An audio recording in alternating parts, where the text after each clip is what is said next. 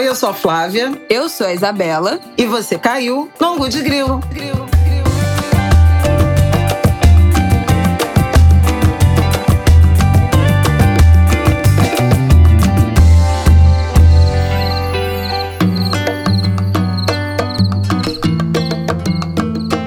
Oi, gente! Boa terça-feira! Como vocês estão? Tudo bem, Flaviol? Tudo bem, né? Diante das. Né? Diante Tudo da bem, né? situação. Como eu digo assim, na física, tô viva, né? Tô saudável, É. até prova em contrário, mas um mundo em guerra. Enfim. É babado. Gente, boa semana pra vocês. Angu de Grilo 125 no ar. E hoje Vamos nós, superar, minha gente. Vamos passar por mais essa. hoje nós vamos abrir aqui o Angu de Grilo falando sobre a morte de três jovens, três pessoas que morreram na Gamboa, na região da Gamboa, em Salvador. Vamos falar um pouco sobre essa, entre aspas, operação, que não é operação, que está acontecendo por lá, ações muito similares às que a gente costuma tratar aqui no Rio, mas que a gente fala pouco, né, de quando acontece em outros lugares do país e acho que é importante a gente falar sobre esse fato. E vamos também voltar lá com a nossa história da semana passada que a gente falou sobre em que pé estava economicamente o conflito, né, a guerra entre Ucrânia e Rússia e como isso poderia afetar a nossa vida. E só piorou desde então. Só piorou nessa última semana. Vocês viram muito na cobertura da mídia o papo sobre fertilizantes, sobre aumento do preço do trigo, sobre aumento do preço dos combustíveis em relação à guerra. Quem ouve o Ango de Grilo já sabia disso tudo antes, né? Isso aí não é novidade pra ninguém, que a notícia chega primeiro no Ango de Grilo. Mas hoje a gente vai falar mais um pouquinho sobre isso de fertilizante, é, entrar um pouco mais nessa história. Vamos inaugurar o nosso quadro de recomendando conteúdos, que eu não sei qual nome vai ter, mas começaremos hoje aqui nas nossas oficialmente Fica fazendo algumas indicações. Nossa, criativo, né? Nossa, criatividade mil. E vamos encerrar, claro, com os comentários de vocês, que vocês fazem lá no Twitter, arroba Angu de Grilo. Vamos lá. Vamos começar com essa história, né? Isso que aconteceu, mais uma tragédia, né? Que a gente já sabe que acontece nas comunidades, nos- na- nas favelas, nas periferias, que no caso dessa de Salvador nem é, né? Na periferia de Salvador. Mais um caso. O que, que aconteceu? Vocês já devem saber. Três pessoas morreram depois de serem baleadas em uma ação da Polícia Militar. Três tá jovens muito- negros, né? Eu vou chegar lá. Nas identificações. Ah, é porque eu me, me exalto. É uma ação que continua muito mal explicada. Aconteceu numa madrugada, por volta de duas horas da manhã. Os moradores falam que os policiais chegaram atirando e jogando gás lacrimogênico. Três pessoas foram atingidas: Patrick Sapucaia, de 16 anos, Cleverson Guimarães, de 22 anos, e Alexandre dos Santos, de 20 anos, morreram depois de terem sido baleadas. Aconteceu durante a madrugada de terça-feira, dia 1 né, de março, então foi de segunda para terça. Esses três jovens negros foram baleados e levados para o Hospital do Estado, mas não resistiram aos ferimentos. Vocês devem ter visto que as manifestações, as entrevistas que os moradores da comunidade do Solar do União deram na televisão, com muita indignação, com muita emoção. A PM diz, em outra versão, que recebeu um chamado de uma ocorrência de sequestro que teria sido recebido a tiros pelas vítimas que acabaram sendo feridas num revide, né? Como aqui no Rio também falam muito que a polícia,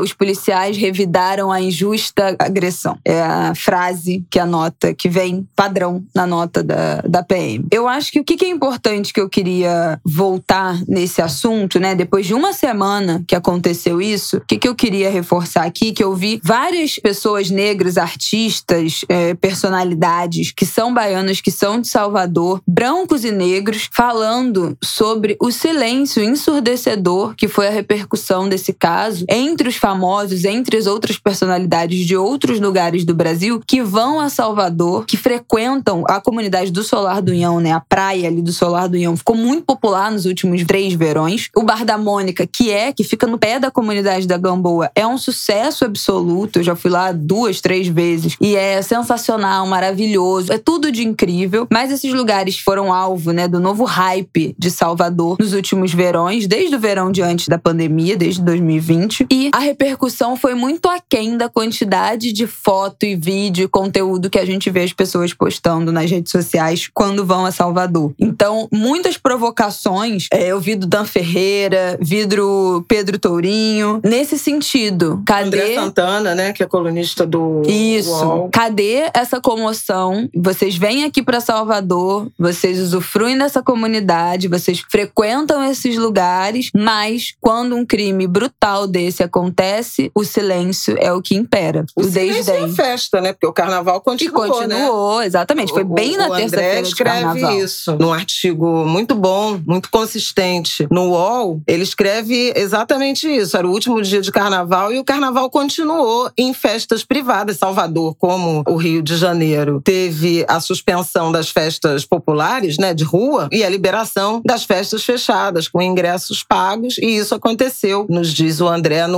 Solar do União, sem que houvesse essa mobilização ou uma empatia mínima, né, em relação a essas violações. A denúncia, o enfrentamento ficou a cargo, como de resto, das mães, das mulheres negras dessas comunidades, que inclusive em entrevistas muito corajosas rebateram desconfianças eh, levantadas por jornalistas, indagações sobre antecedentes criminais, que é Não um dá. clássico, Hum. né, de procurar toda vez que um pobre, que um favelado morre, para ver se tinha antecedentes criminais, como se houvesse pena de morte e execução É, sumária é, né? no Brasil. E tem uma imagem muito forte de uma mãe falando: isso não importa, porque mesmo que ele fosse errado, tivesse num caminho errado, não era para matar, era para prender, era para abrir inquérito, era para investigar, era para julgar, era para condenar, se fosse o caso, mas não era para matar, porque isso não existe no Brasil. Eu até queria eh, chamar a atenção para essa consciência social e racial. Eu acho que isso é uma vitória, porque as pessoas falam muito que o movimento negro, ah, no Brasil é inexpressivo, que dos Estados Unidos é que é Porra, incrível no e tal. Brasil é inexpressivo. E essa é uma vitória das organizações, dos intelectuais, dos ativistas do movimento negro brasileiro. Uma consciência crescente, racial e social, dessa marcação racial e social da criminalização, da da violência contra a população negra e periférica. Hoje você vê, e outro dia comentava sobre isso numa reunião do movimento social, de uma das organizações da qual eu sou conselheira, com pesar eu comentei essa constatação. É uma consciência positiva dessas desigualdades, do racismo, do preconceito de classe que existe, de todas essas assimetrias, ela é ancorada em muita dor, em muito luto. A gente conseguiu, em alguma medida, conscientizar a população brasileira, o povo brasileiro, em relação ao povo das favelas, das quebradas, das periferias, em relação a esse viés socio-racial das abordagens, da violência, das operações, mas a gente não conseguiu diminuí-las, eliminá-las. Né? Então, é com pesar que eu constato essa vitória parcial do movimento negro. Mas eu sou de um tempo, eu estou fazendo 30 anos de jornalismo em 2022, jornalismo profissional, né? E eu sou de um tempo em que mães de favela praticamente se desculpavam pelos filhos terem sido assassinados. E isso remete à imagem de controle, que uma das imagens de controle que a Winnie trata no, É no livro dela, né? Da Mami, que é essa mãe que abdica, né, de uma vida amorosa, de uma vida pessoal, que vive somente para cuidar dos seus filhos e é culpada E é pelo Estado e é responsabilizada. Responsabilizada pelo Estado se seus filhos não, entre aspas, dão certo ou se se desviam para um caminho errado. São mulheres que antes de engravidar, antes de terem seus filhos, já é marcado pela sociedade que aqueles filhos serão criminosos, que aquela é uma linhagem que não terá futuro. Então, essa é uma das imagens de controle que a Uni trata no livro. Já fica aqui um pop-up do Olha nosso aí, quadro fica a de dica. indicação. É, uma fica a dica é um Chico, péssimo. Chico nome. podia já criar uma vinhetinha. Se a gente Fica introduzir é um no meio, durante a nossa Dá pra fazer um conversa, pop-up aqui. É, fica É. a dica. A gente vai encontrar um nome melhor, eu prometo pra você. Porque, pelo amor de Deus, se vocês quiserem sugerir também. Põe tempero, põe tempero nesse Olha aí, isso aí. Aí já foi um pouco mais criativa. Estamos chegando lá. Vamos fazer um, um brainstorm, como dizem os publicitários. Mas essa é uma das imagens de controle tratada pela Winnie, né? Dessa mulher que representa uma linhagem de fracasso, que representa toda a culpa do mundo, que é a única culpada, a única responsabilizada pela criminalidade. Essa representação de um útero, de um ventre que só pode produzir futuros criminosos. Essa é uma imagem que a Winnie trata. Esse livro é muito bom, a gente já citou aqui várias vezes, mas enfim, volta aí, foi só um parêntese do seu raciocínio. Perfeita essa reflexão sobre imagens de controle, né? A obra da Winnie que parte da teoria crítica da Patrícia Hill Collins, né? Por que isso? Eu lembro de muitas, inúmeras entrevistas dessas mães praticamente se desculpando pelos filhos assassinados e quase se responsabilizando. É exatamente essa, essa ideia mesmo que, que a Isabela trouxe. E acho que isso, nas últimas décadas, foi se transformando, né? Nós temos muitos movimentos de mães, de mulheres mulheres, de mães, mães de Acari, mães de Manguinhos, o movimento moleque, daqui também da, da nossa Mônica Cunha, a própria atuação das vereadoras e das deputadas estaduais negras, também chamando para esse debate, participando intensamente, problematizando né, essa questão da violência contra principalmente os jovens negros, né, essa violência homicida ou essa criminalização. As câmeras, né, o uso do celular, isso é uma coisa que a gente já falou aqui no ângulo de grilo, como tem sido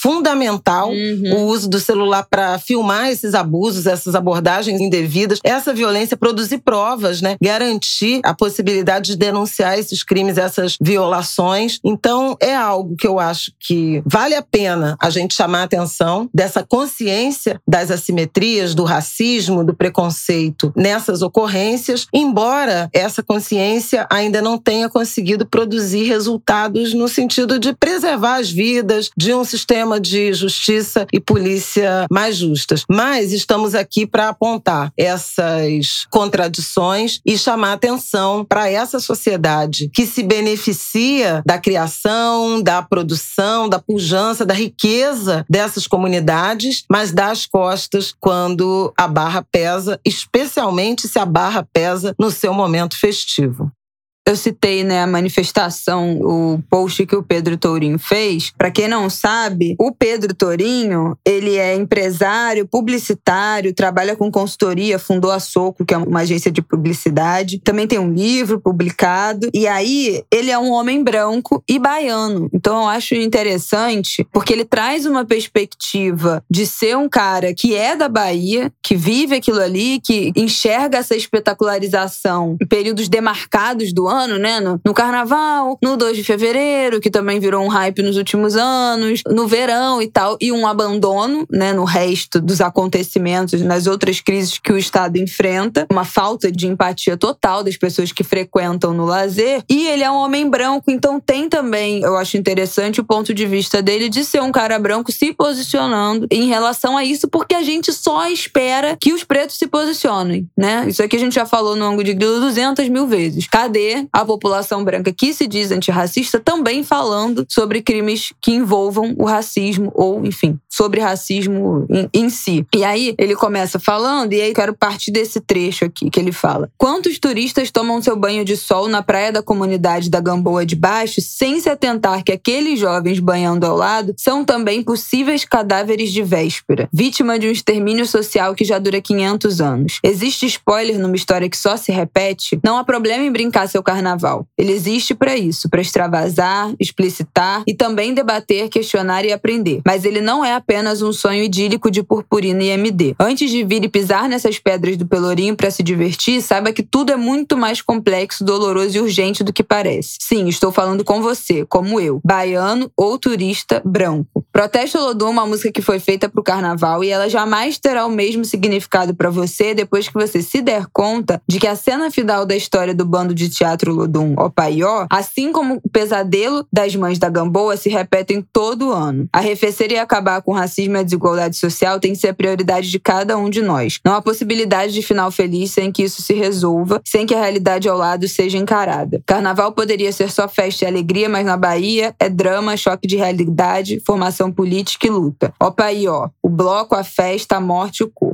Gostei disso tudo que ele escreveu. Acho importante ele chamar as pessoas brancas, tanto os turistas como os baianos brancos, porque, né, ah, em Salvador, na Bahia, só tem população negra. Não, gente, tem muito branco, muito rico na Bahia, em Salvador, em cargos de poder. Que É, poder. Poder Bom, na Bahia é branco, É. né, gente? Os Vamos governos combinar. Inclusive, estão aí comentamos aqui isso. sobre o famoso artigo do racismo reverso, que foi um intelectual baiano que escreveu, branco, né? Houvesse isso, esse racismo reverso, a Bahia já tinha que ter começado, né? O paredão. Enfim, só para deixar claro, né? Claro para os brancos. Um estado que é essencialmente controlado, gerido por pessoas brancas, tem uma elite fundamentalmente branca, 80% da Hum. população da Bahia ou de Salvador são negros, é o estado mais negro e a capital mais negra do Brasil em proporção de habitantes, mas ainda com modelos de gestão e com cúpula de poder nada diversa. Então a, a chamada, o sacode que o Pedro Torinho dá nessa sociedade é absolutamente fundamental. É isso, gente. Acho que falamos o que a gente queria. Eu acho que era só botar um holofote, né, Pra dizer que a gente fala muito, a gente tem uma visão muito do Rio de Janeiro, né? Nós somos duas cariocas apaixonadas por essa cidade. Que infelizmente horrorosa. temos viajado pouquíssimo ou nada, né? Na É. verdade, nada nessa. Mas enfim, a gente fala muito sobre as coisas que acontecem no Rio. De maneira nenhuma queremos passar ou dar a entender que essas coisas, esses crimes de racismo, essa violência policial só acontecem aqui. Isso é um mal brasileiro, isso é uma chaga do Brasil que está presente em todos os territórios desse país, infelizmente. E, é, e jogar um holofote nisso, falar sobre isso, trazer essa dualidade, né, do carnaval, da morte, do hype e desse genocídio da tragédia curso. e do entretenimento, né? Vizinhas, né? Sim. A, a tragédia vizinha do entretenimento. E olha só, a rede de observatórios de segurança, que acompanha né, estatísticas e indicadores ah, de criminalidade, de violência policial, em cinco estados brasileiros, entre eles Bahia e Rio, mas o último relatório mostrava que 100% das vítimas fatais né, de violência de enfrentamento decorrentes de operações policiais eram negras. Só última informação, pra quem não está se situando qual é esse bairro da Gamboa, é o cenário do clipe da Anitta, aquele Bola Rebola, que é com J Balvin, Tropiquilas e MC Zack. Bola, rebola, rebola, bola, rebola, rebola, bola, rebola, rebola, bola. É uma coisa assim. Mas é o cenário desse clipe. Então é um lugar que tem estado nos holofotes nos últimos anos, mas não como deveria neste momento de dor. Então é isso. Vamos pro nosso próximo tema? Vamos.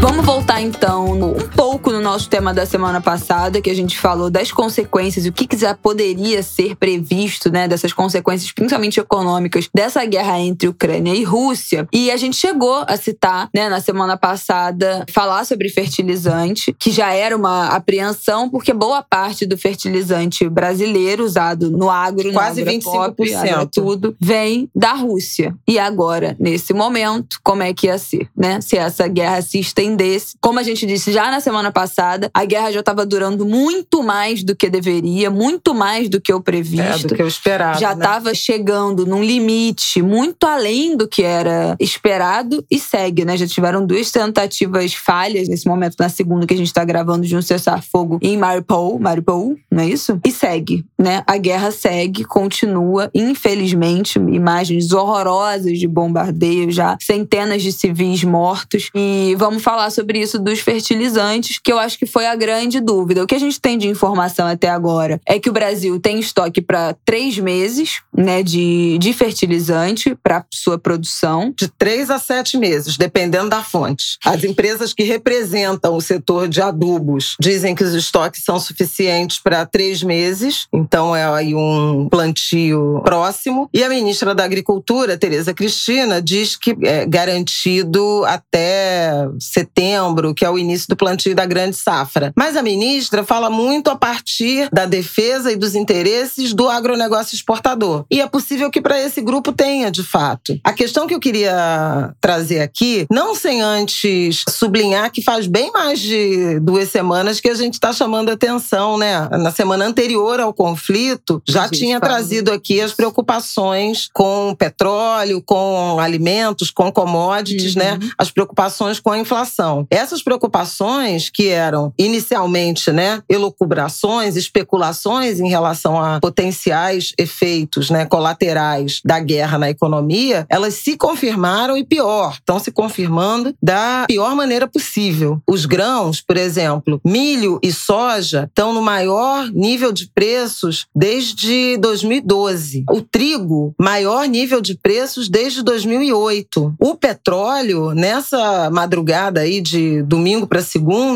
chegou a 130 dólares por barril e já há analistas trabalhando com patamares aí acima de 140 dólares por barril, o que seria maior nível também desde 2008. Então veja, para as commodities de modo geral, é um cenário de muita indefinição, de muita incerteza, que vai sim se transformar em inflação em alguns dos países, dos grandes países, dos países, países ricos. Já há discussões sobre subsídios, redução de impostos, medidas para tentar atenuar o aumento de preço dos combustíveis, gasolina à frente. Na semana passada, quando Joe Biden, presidente dos Estados Unidos, fez o discurso Estado da Nação, ele anunciou que ia liberar 30 milhões de barris das reservas americanas e que seus parceiros é, liberariam outros 30 milhões de barris para tentar jogar a cotação do petróleo para baixo diante dessa crise e não penalizar o consumidor, sobretudo o consumidor de classe média, com o preço dos combustíveis. No Brasil, a pressão de combustíveis a gente sabe no que dá, quer dizer, não é só aumento da gasolina, é aumento da gasolina e do diesel e de todas as cadeias produtivas, porque o Brasil, quem ouve Angu de Grilo já sabe, já aprendeu, né? A gente é diesel dependente, nosso PIB, nossa economia, mercadorias, alimentos rodam em caminhões e, portanto, o consumo de diesel é absurdo. A gente tem a soja como insumo também básico do biodiesel, que é adicionado ao diesel, e a soja também está num nível altíssimo de preço, então também os biocombustíveis estarão mais caros. Esse já é um efeito puro e objetivo e real dessa escalada do preço do petróleo. É, além disso, o gás, que também subiu uma barbaridade nos dois primeiros meses do ano, acima de 60% de reajuste nos preços, ele é insumo básico para a produção dos fertilizantes nitrogenados. Quem tem jardinzinho aqui sabe que a gente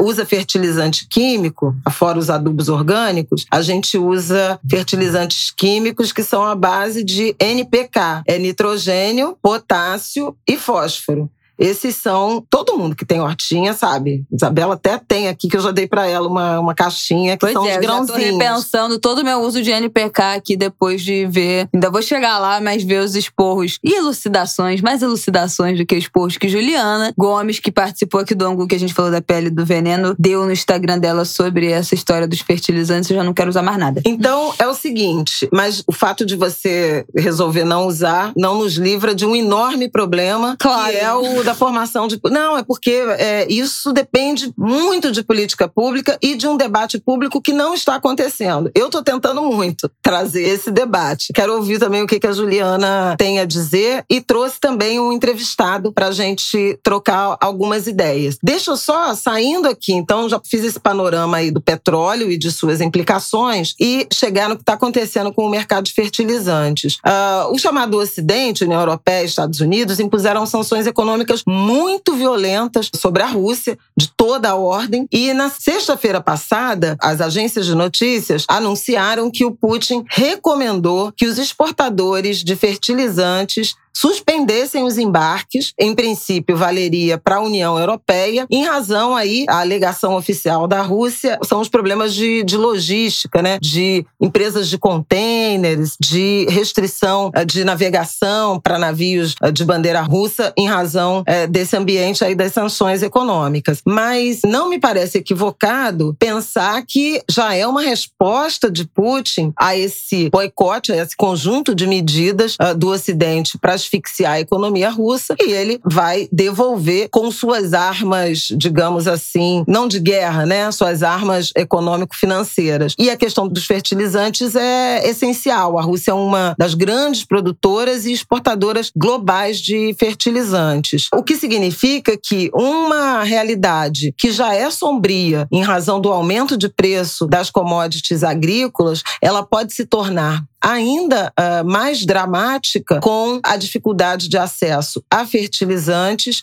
e, portanto, dificuldades de plantio ou uh, perda de produtividade das lavouras. Num cenário global que é de muita gente no planeta passando fome. É engraçado que eu estou falando aqui de um cenário ainda mais dramático pois que começa é, uma, uma, sirene, sirene é, que veio bem a calhar. Não é efeito sonoro é, intencional, mas não sendo intencional, ele é muito apropriado. Na na sexta-feira, a FAO, que é a Agência da ONU para Agricultura e Alimentação, divulgou um resultado de um índice, de um acompanhamento que ela faz de preços né, de alimentos mensalmente. Os resultados se referem a fevereiro, portanto, não estão com todos os efeitos desse conflito uh, contabilizados né, no, nos mercados de commodities e ela já chamava atenção para um índice de preços no mais alto nível de uma série que vem de 2004. E isso está valendo para óleos vegetais, ou seja, ou seja, óleo de palma, óleo de soja e óleo de girassol, e soja, girassol tem muito a ver com Rússia e, e, Ucrânia, com grãos, principalmente milho e trigo, que também tem a ver com esses dois países, com açúcar, que também está subindo barbaramente, e lembrem-se que o açúcar afeta o etanol, que é outro combustível aqui no Brasil, né? Muito usado, seja diretamente o álcool hidratado, seja adicionado à gasolina o álcool anidro. Se você tem um aumento de preço do açúcar, os engenhos produzem açúcar, reduzem a produção de álcool, a menos que o álcool suba de preço. Então, veja, é um problema. O café também subiu, tá em, Gente, em alta tá fortíssima. 20 reais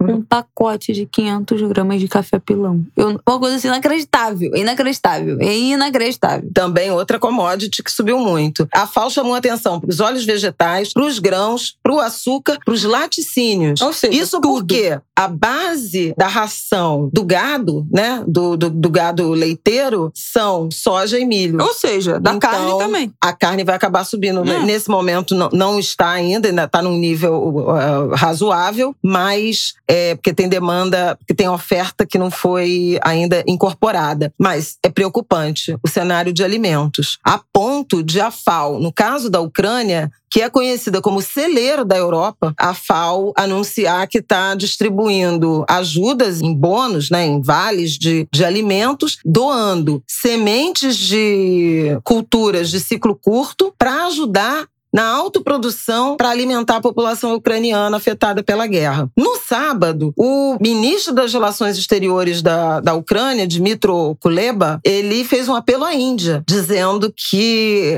é, o primeiro-ministro indiano deveria interceder junto a Vladimir Putin, porque a, a Índia tem uma proximidade, aliás, está se abstendo né, nas votações do Conselho de Segurança e até na Assembleia Geral da ONU, como forma de proteger a população indiana da insegurança segurança alimentar. Então, estamos nesse pé de um risco de explosão de preços e, eventualmente, de escassez de oferta pela impossibilidade de colheita e de é, plantio da nova safra. Quando acaba agora o inverno, começa o plantio da safra, é, sobretudo de trigo na Ucrânia. E o país está devastado. Então, há muita apreensão em relação a isso. Ah, e o que, que o Brasil tem com isso? Bom, o Brasil tem com isso duas coisas. Primeiro, um debate muito é, centrado nos interesses do agronegócio exportador. Então, você vai ouvir até gente falando: para o Brasil vai ser bom, porque a gente é exportador de soja, de milho, de carne, de café, Ai, é, de cana-de-açúcar, de petróleo, inclusive. Então, nós vamos faturar diante dessa tragédia. Porém, Porém, de um lado, é preciso lembrar que são preços que contaminam o mercado interno. Então, mais inflação de alimentos, mais inflação de transportes e transportes e alimentação, que a Anguler sabe, são os dois grupos de preços que mais pesam na inflação das famílias brasileiras, nos gastos das famílias brasileiras, e nós somos aqui exemplos disso. Mas não é só isso. De modo geral, o noticiário parece que dá a entender que só o agronegócio exportador usa esses fertilizantes NPK. Não é verdade. Na semana passada eu procurei algumas fontes para tratar desse tema com essa dúvida e descobrir algo estarrecida que praticamente toda a produção de agricultura familiar, que é essa que garante a comida da nossa mesa, o arroz, o feijão, as hortaliças, as frutas, também são dependentes do NPK. É residual, é muito pequena a parcela dos produtores rurais que usam adubos orgânicos ou agroflorestais. Ou seja, a gente está em apuros, porque se houver algum tipo de escassez, de, de pane na oferta dos fertilizantes para o Brasil, obviamente o agronegócio exportador será privilegiado, claro. né? E uma das pessoas que eu entrevistei, não. que é o Arnoldo Anacleto de Campos, ele é economista economista, ele foi secretário nacional de segurança alimentar no Brasil de 2013 a 2016. E ele chamava atenção para isso. Olha, tem duas coisas que me preocupam nesse momento e a mim apavoram. As palavras dele, duas coisas que o preocupam e a mim estão apavorando. Um, a possibilidade de grandes países, grandes mercados globais começarem a formar estoques de alimentos. E a gente lembra que isso aconteceu em 2020 com o arroz, com a uhum. China. Lembra? Sim, do preço sim, do arroz? Pois é. Então, uma é esse efeito. Segundo efeito, o agronegócio é, exportador brasileiro começar a estocar fertilizantes, de modo que não sobre para nossa agricultura familiar. E a falta de estoques ou de uma política que garanta a segurança e o abastecimento no Brasil, a nossa produção de alimentos ir para o exterior e o Brasil ficar numa situação de desproteção. Todas são ameaças reais. E é preciso que, politicamente, a gente entre, alerte, chame atenção para esse risco de insegurança alimentar que já afeta a população brasileira. A gente sabe que mais da metade da população tem algum nível de insegurança alimentar e sabemos que 19 milhões estão em situação de fome. Essa crise, ela pode agravar essa situação de desequilíbrio porque a gente não tem política pública nessa área, porque o governo não tem mais estoques reguladores e se começar a fazer agora, vai sancionar alta de preço. Peraí, eu já tô atordoada. Vamos botar o áudio. Não, mas é só introduz. Não, só, só introduz. É porque eu falei do Arnoldo, a outra pessoa com quem eu conversei foi o Rogério Dias, que foi coordenador de agroecologia do Ministério da Agricultura. Ele é do Centro de Inteligência em Orgânicos e ele trouxe essa visão, né? Por que, que a gente é tão dependente do fertilizante importado se poderíamos ter outra estratégia mais saudável, de mais autonomia para a produção e para a segurança alimentar dos brasileiros? A realidade é uma coisa que a gente sempre alertou, né? Eu fui, não sei se o Marquinhos falou, eu fui durante 35 anos do Ministério da Agricultura, né? E uma das coisas que eu sempre defendi no Ministério que a gente trabalhasse com agricultura orgânica, e a gente levou muitos anos para chegar nisso, para poder ter uma área de orgânico. E mesmo assim, nós sempre fomos uma parte pequena, né, nessa questão. Muita gente vê a questão dos orgânicos como um nicho de mercado, como uma questão de um produto diferenciado, com um público diferenciado, e a proposta do orgânico, na verdade, sempre foi uma proposta de uma agricultura que pudesse ser uma agricultura permanente, né? Uma agricultura sustentável de fato porque a agricultura convencional, essa agricultura que hoje o Brasil é aí um grande exportador e tudo mais, é uma agricultura baseada em alguns produtos, em algumas práticas que a gente sabe que são insustentáveis, né? Que a geração de hoje pode estar usando delas e está usando de uma maneira indiscriminada, né? Trazendo mil problemas e que certamente não vão ser acessíveis para as gerações futuras. Eu cheguei a falar isso para alguns ministros quando a gente queria justificar a importância de investir num programa de agricultura orgânica no Brasil, que era essa questão da gente trabalhar tecnologias que possam ser baseadas e com a finalidade de reduzir a dependência de insumos externos. O Brasil é, tem uma dependência enorme de fertilizantes, né? mais de 60% do fertilizante usado no Brasil são importados e depois agora nesse governo com o fechamento das indústrias da Petrobras, ainda esse número ainda ficou mais grave e tem essa questão, né, que todo mundo fica achando que isso é tudo bem, isso é mercado, é negócio, mas a gente sabe que na história a gente tem momentos diferentes e no caso especificamente do potássio, o nosso risco é ainda maior, porque 90% do potássio usado no Brasil é importado e basicamente dois países, sendo que um dos países é a Rússia. Então por aí você vê agora, aparece uma situação dessa, ninguém sabe quanto isso vai durar e que impactos mais vai trazer, a gente fica numa situação de ter uma possibilidade de ter um monte de produtores que sempre produziram muitos grãos e muitas commodities para exportação, mas que se não tiver o adubo químico não sabe produzir nada, não produz um quilo de nada. Então a gente nem a nossa segurança alimentar fica garantida com essa dependência, né? Eu gostei muito disso que ele falou no áudio, porque ele começa dando essa introdução, né, de que por que, que os orgânicos deveriam ser a nossa perspectiva de futuro? Por que, que o orgânico, que é uma forma de cultivo permanente, né? Que, e, e, e, a mais independente possível. E aí eu quero complementar com o que eu falei que a, a Juliana Gomes, lá do Comida Saudável para Todos, que foi a nossa entrevistada no episódio penúltimo, antepenúltimo episódio, que a gente falou da pele do veneno, ela abriu uma caixinha de perguntas, tirando dúvidas sobre os impactos dessa essa guerra na nossa comida aqui. E aí tem algumas perguntas que eu achei muito interessantes e a resposta dela também, e eu queria dividir com vocês. Uma pessoa perguntou se a guerra pode afetar as produções agroecológicas e familiares, como por exemplo o MST, nessa né, questão dos fertilizantes. E ela deu um outro olhar, né, que enfim, também se fala do que a gente tratou aqui, que ela fala: as famílias agricultoras que usam fertilizante sintético podem ser afetadas sim, mas menos porque o uso maior é para a produção das espécies de plantas que vão ser exportadas, né, o agronegócio agronegócio. As famílias que produzem carne também vão ser afetadas, já que o preço da ração pode aumentar. A galera da agroecologia seria mais afetada possivelmente pelo preço do combustível, né? Desse deslocamento da venda dos produtos. Bom,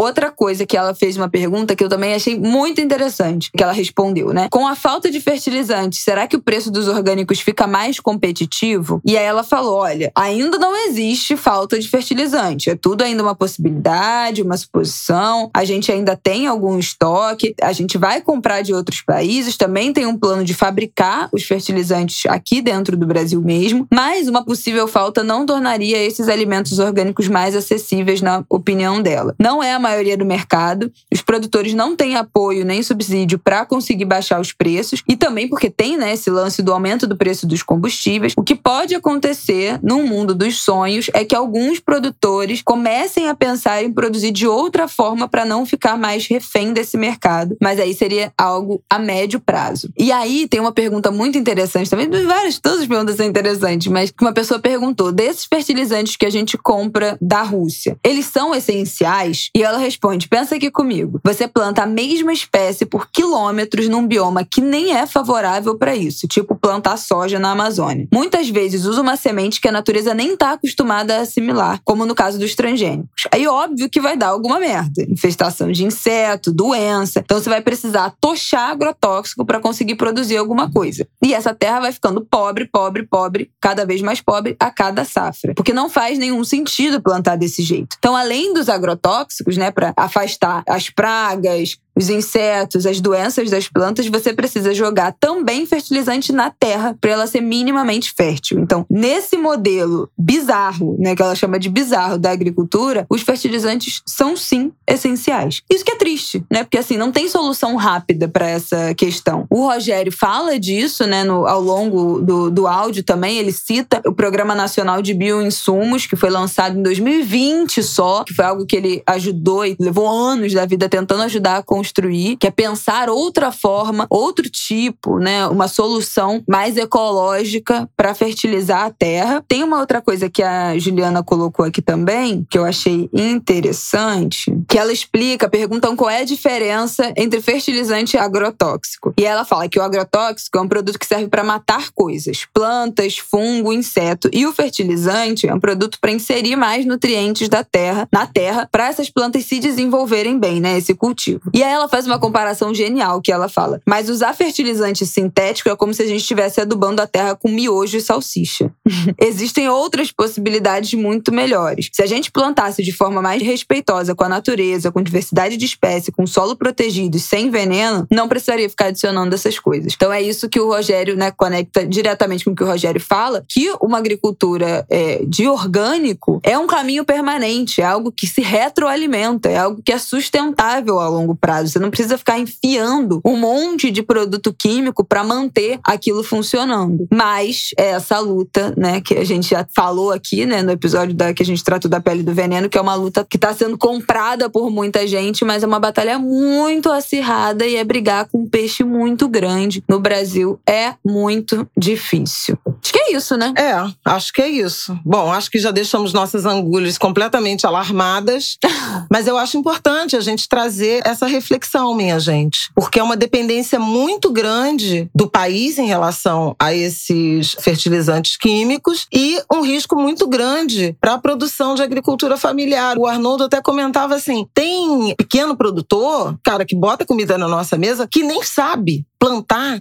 sem essa estrutura. Não foi ensinado a plantar de outro jeito. Então veja o tamanho do desafio, não só de estimular e de fornecer esse adubo orgânico, agroflorestal, eu acho que é isso que chama, mas também ensiná-los, né, a manusear, a tratar a terra, a... é um novo aprendizado. Então é muito importante que a gente aprofunde esse debate para além da, da continuidade, da duração da guerra na Ucrânia. É isso.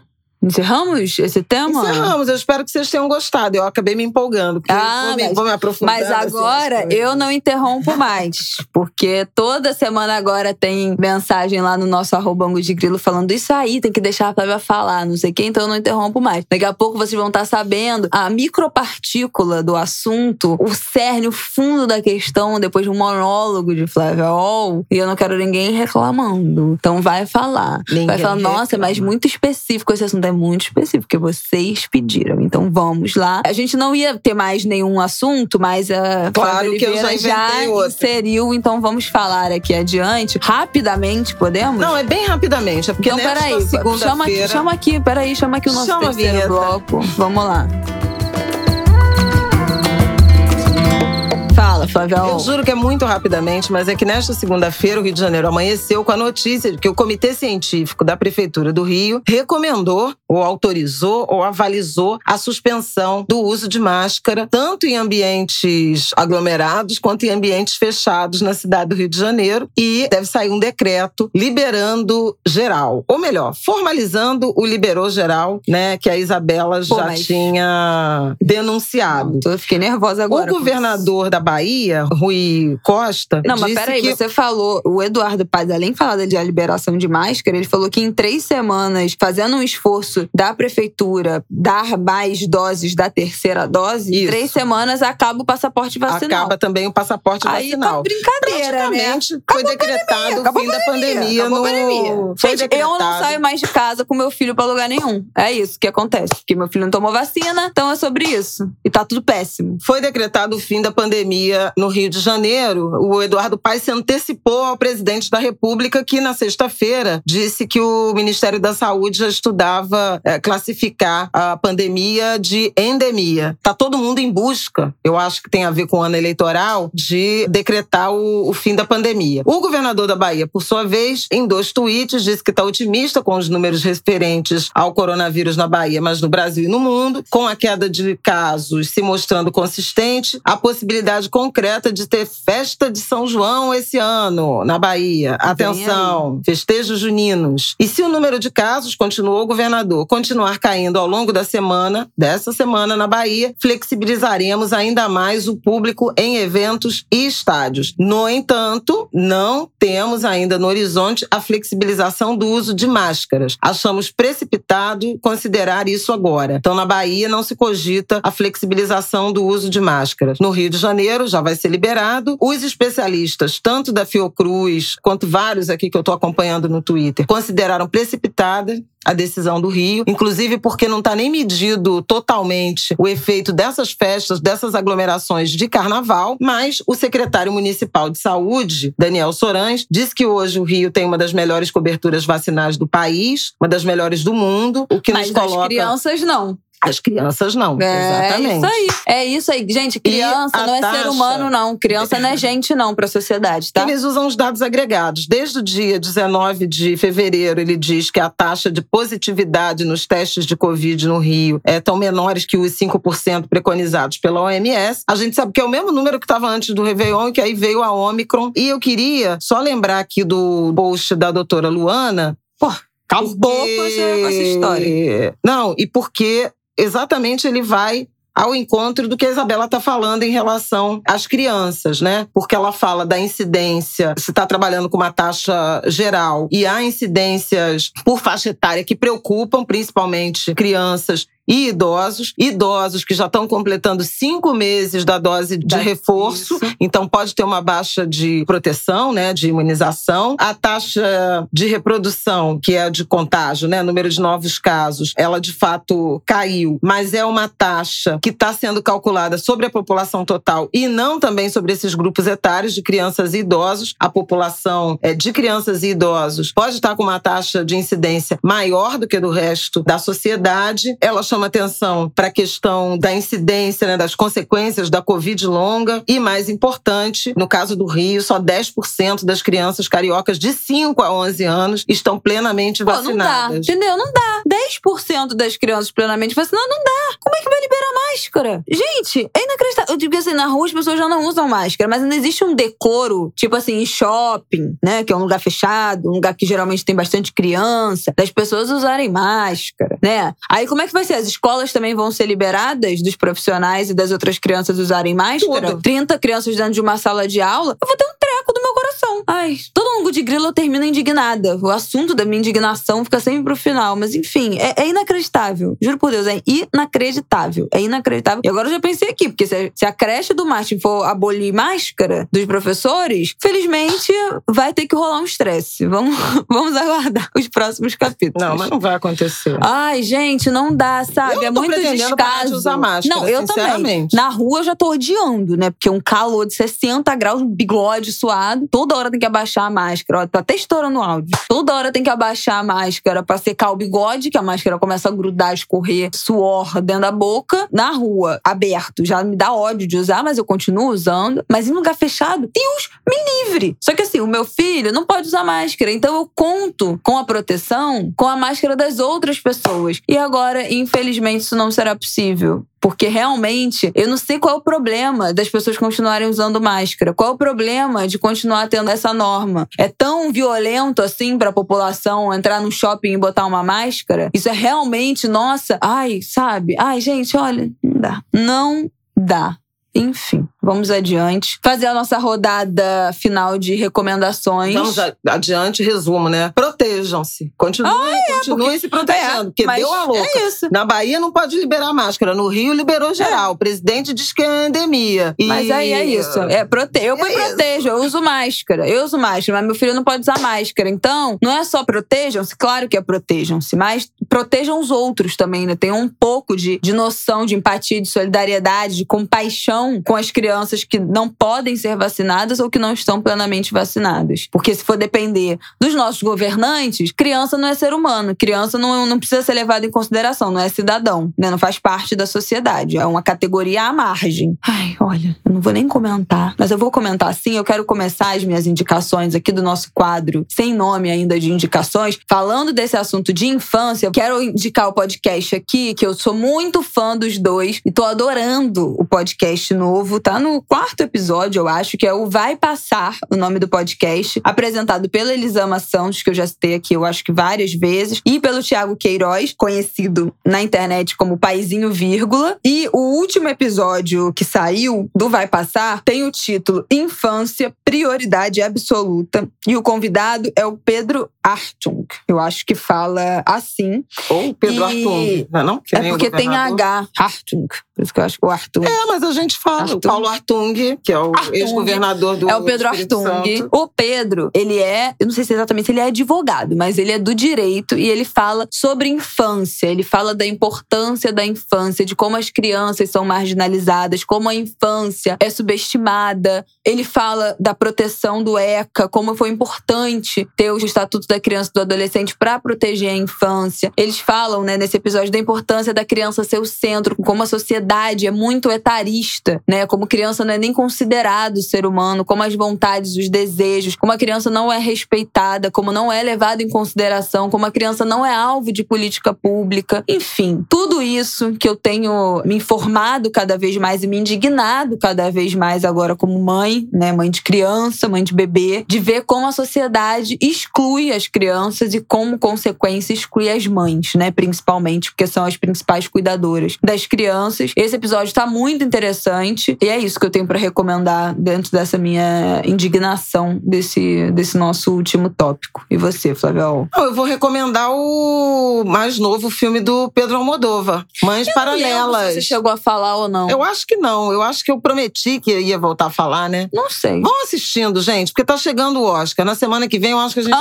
tem que falar. é. Toda semana, É. gente, tá chegando o É Oscar. porque Eu acho que é 27 de, de março. Então, se não for no programa da semana Gente, que vem, a gente já vai ter o, Eu o resultado.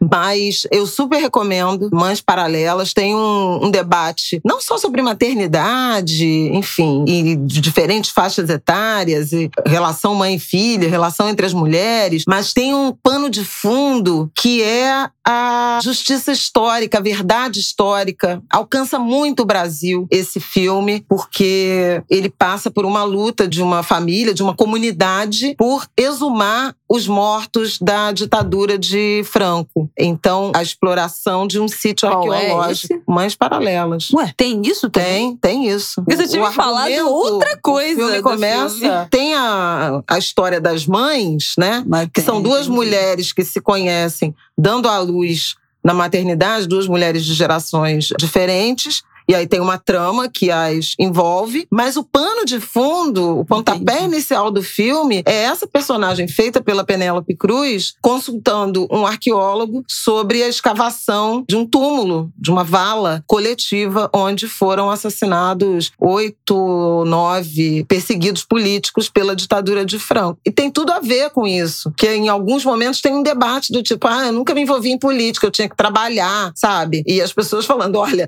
dá para trabalhar e dá para se envolver em política, porque daqui a pouco acontece como está acontecendo É. aqui no Brasil. Daqui a pouco é isso aí que a gente tá vivendo. Ah, É isso, a ditadura foi boa, não tem ditadura, viva torturador, viva homicida É. da ditadura. Enfim, eu acho que é um filme importante de a gente Ah, eu vou ter que assistir. assistir. É, afora a questão das mães, mas esse pano de fundo é muito, muito importante no filme, então super recomendo. E é interessante como tem eh, figuras femininas e, e personagens e tramas envolvendo mulheres nessa temporada de Oscar, né? A gente pode pensar na Filha Perdida e até mesmo no Ataque dos Cães, que eu adorei o Mas todo filme. mundo fala que é maravilhoso. É, o filme é. E que também tem uma, tem uma história ali envolvendo mãe. Tá muito interessante. Mãe tá na moda no cinema e Oxóssi tá na moda nas escolas de samba. É, mãe tá na moda no cinema, porque na vida, no resto da vida não tá, né? Mas enfim, não vou voltar nesse assunto mais, vamos me estressar.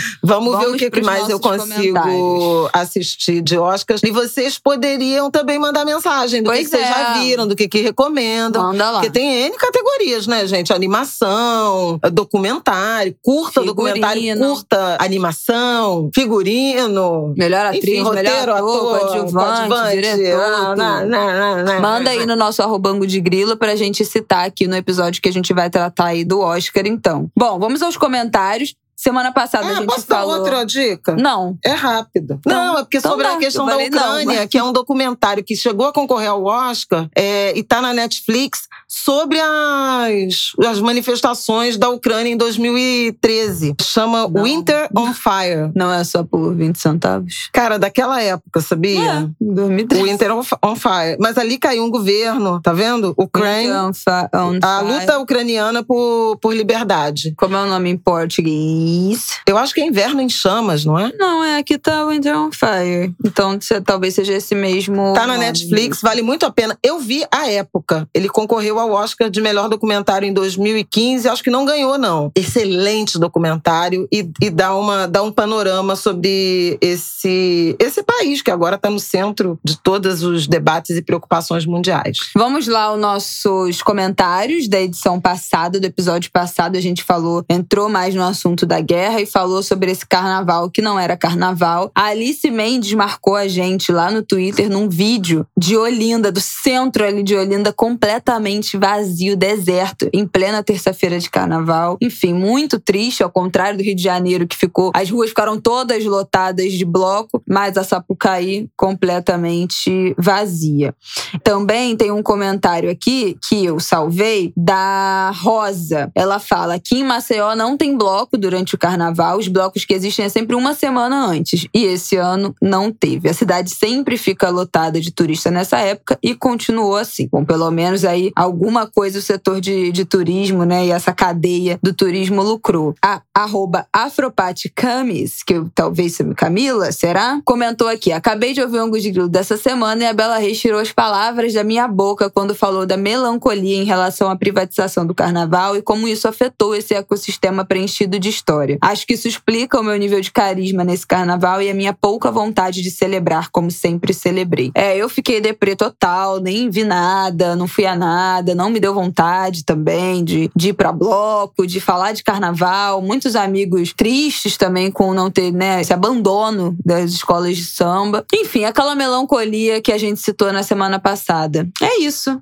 É isso, gente. Muito obrigada pelos comentários. Vão lá no arroba Mudigrilo comentar aqui sobre este episódio. Já deixar aí os filmes que vocês já assistiram do Oscar pra gente tratar. Ou no próximo, ou no próximo, ou no próximo, sabe Deus quando, mas será tema aqui no Angu de Grilo. Até semana que vem, Flavel! Até semana que vem. Boa semana e bom Dia Internacional da Mulher, gente. É, nem falamos hoje, disso. quer dizer, também conhecido como hoje, é terça-feira, 8 de março, é o Dia Internacional da Mulher. Dia de reflexão, dia de protesto. Mas é bom que a gente celebre esse dia aqui no Angu de Grilo, tratando de problemas É, pois é. não identitários, para mostrar que mulheres não são identitárias. Mulheres se ocupam de Os problemas problemas do mundo. universais. Tá aí, um episódio sobre carga mental também. Senhoras do ventre do mundo que somos. Ah, gente. Parabéns, mulheres. Parabéns. E lutem. Minha empolgação com esse parabéns. É isso, gente. É sobre isso. Até semana que vem. Beijos.